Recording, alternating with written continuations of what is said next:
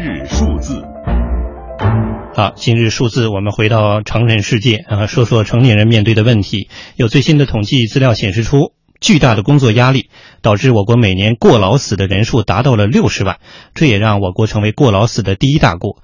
过度加班可能是导致过劳死的首要原因。我们来听央广记者刘乐的报道。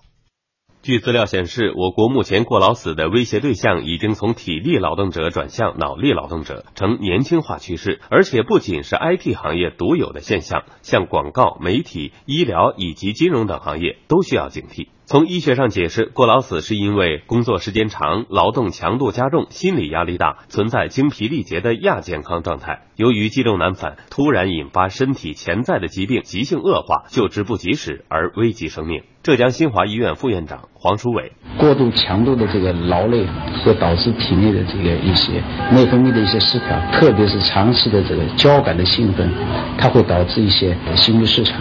那么这些心律失常又是呃我们说心脏性猝死的一个很重要的原因。过度劳累，实际上每个人有每个人的一些体会，注意力它不下降，呃人容易烦躁。直接促成过劳死的五种疾病依次为冠状动脉疾病、主动脉瘤、心瓣膜病、心肌病和脑出血。除此以外，消化系统疾病、肾衰竭、感染性疾病也会导致过劳死。从个人预防角度，专家建议有心脏疾病史、经常性熬夜加班的人，自己要格外警惕。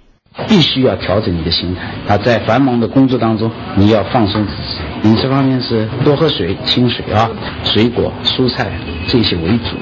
当然，也有人认为过劳死并不仅仅是临床医学概念，也包含社会医学概念。心理学教授侯功林建议：如果说我有压力的话，我想想我压力在哪里。第二个呢，你要有计划的去工作，注意注注意睡眠，通过运动来减压。不要在压力状态下喝酒，也不要抽烟。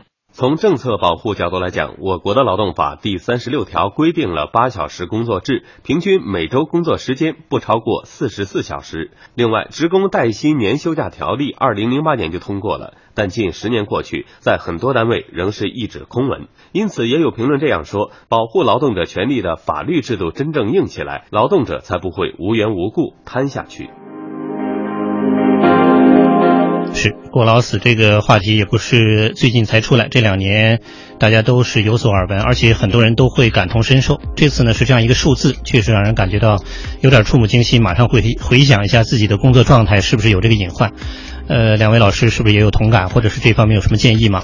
以前在互联网公司的时候，我们常说一句话：“少壮不努力，老大干 IT。” 互联网公司这种辛苦的程度和强度，呃，确实是以前我在平面媒体工作，确实是难以想象的。嗯，我身边也有很多这种互联网公司的这种朋友，呃，也是亚健康这个高度的亚健康这种状态。而且前段时间我们也讨论过一个话题：九九六嘛，九九六的工作方式是吧？早九点，然后晚九点，每天工作六天。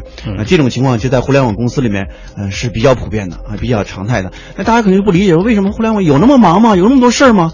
啊，一种方式呢，就是因为什么呢？领导不走，谁都不敢走，这是一种状态。还有一种状态，确实是事儿是比较多的。我们的我们有呃最严的劳动呃劳劳动法，我们的劳动法呢保障了很多这种基本的这种权益。但其实呢，我们对于呃过劳死这种关注度，呃特别是工伤，因为如果说因为工伤引起的过劳死的话，其实我们的法治这个层面和保障这个层面，呃没有引起更多的这样一种关注。但是今天我们看到这样一种数字，这个数字确实让我们触目惊心。嗯，我们的数字这个层面上已经超过日本了。很多影视剧告诉我们，日本是呃这这个过劳死最严重的一个国家。但现在来看，毕竟我们人口基数大啊。但是我觉得不管怎么样，其实需要我们的呃劳动的用人单位呃，同时我们在立法这个层面和修法这个层面，能够让对于我们在法治的层面能不能给予这个呃。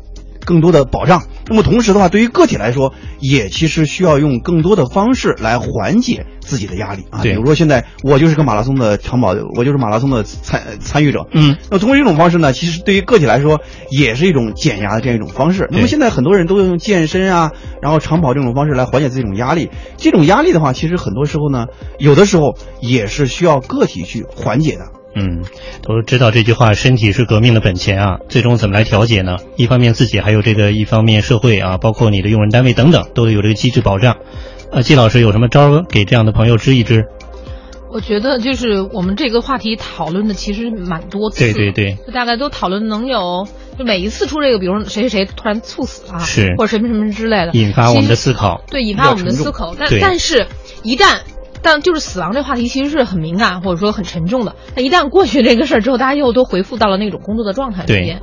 所以，呃，从这种观念，我觉得在没有办法改变大环境的前提条件下，要在自身来做一些那什么。第一，就是要定期体检，这个是一定的。第二，给自己买一份保险，万一出了什么事儿，真的是这个样子。万一出了什么事儿，至少他会有一个保障。嗯。第三个就是尽可能的保障自己的身体健康，嗯，然后学会。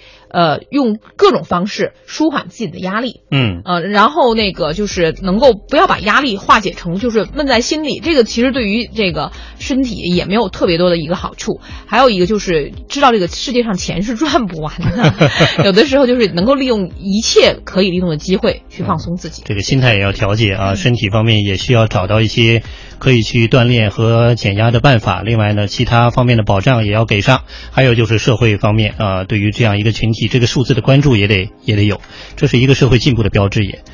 呃，我们希望这样的一个有。点沉重的话题不要影响到大家的心情。如果您现在正在收听我们的节目，明天还要准备上早班的话，也希望您能够早早的进入到睡眠的状态，然后拥有。一个健康的体魄，迎接每天的生活挑战。